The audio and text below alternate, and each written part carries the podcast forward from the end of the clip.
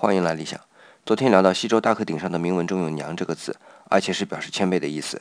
先说明一点啊，大克鼎上的“娘”的这个字形和甲骨文字形已经不同了，不是左右结构，是改为半包围结构，也就是“女”这个字陷到宫殿里面去了，而且也把表示宫殿廊道的曲线画得更弯曲。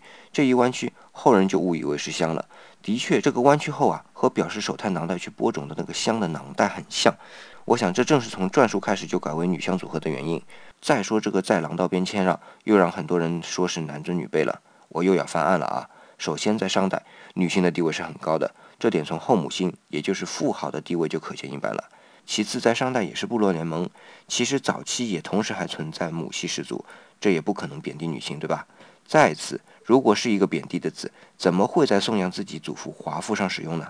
所以，娘这个字不但不表示悲屈。还有赞扬的意思，而且是以我们女性普遍的谦让性格来赞扬的。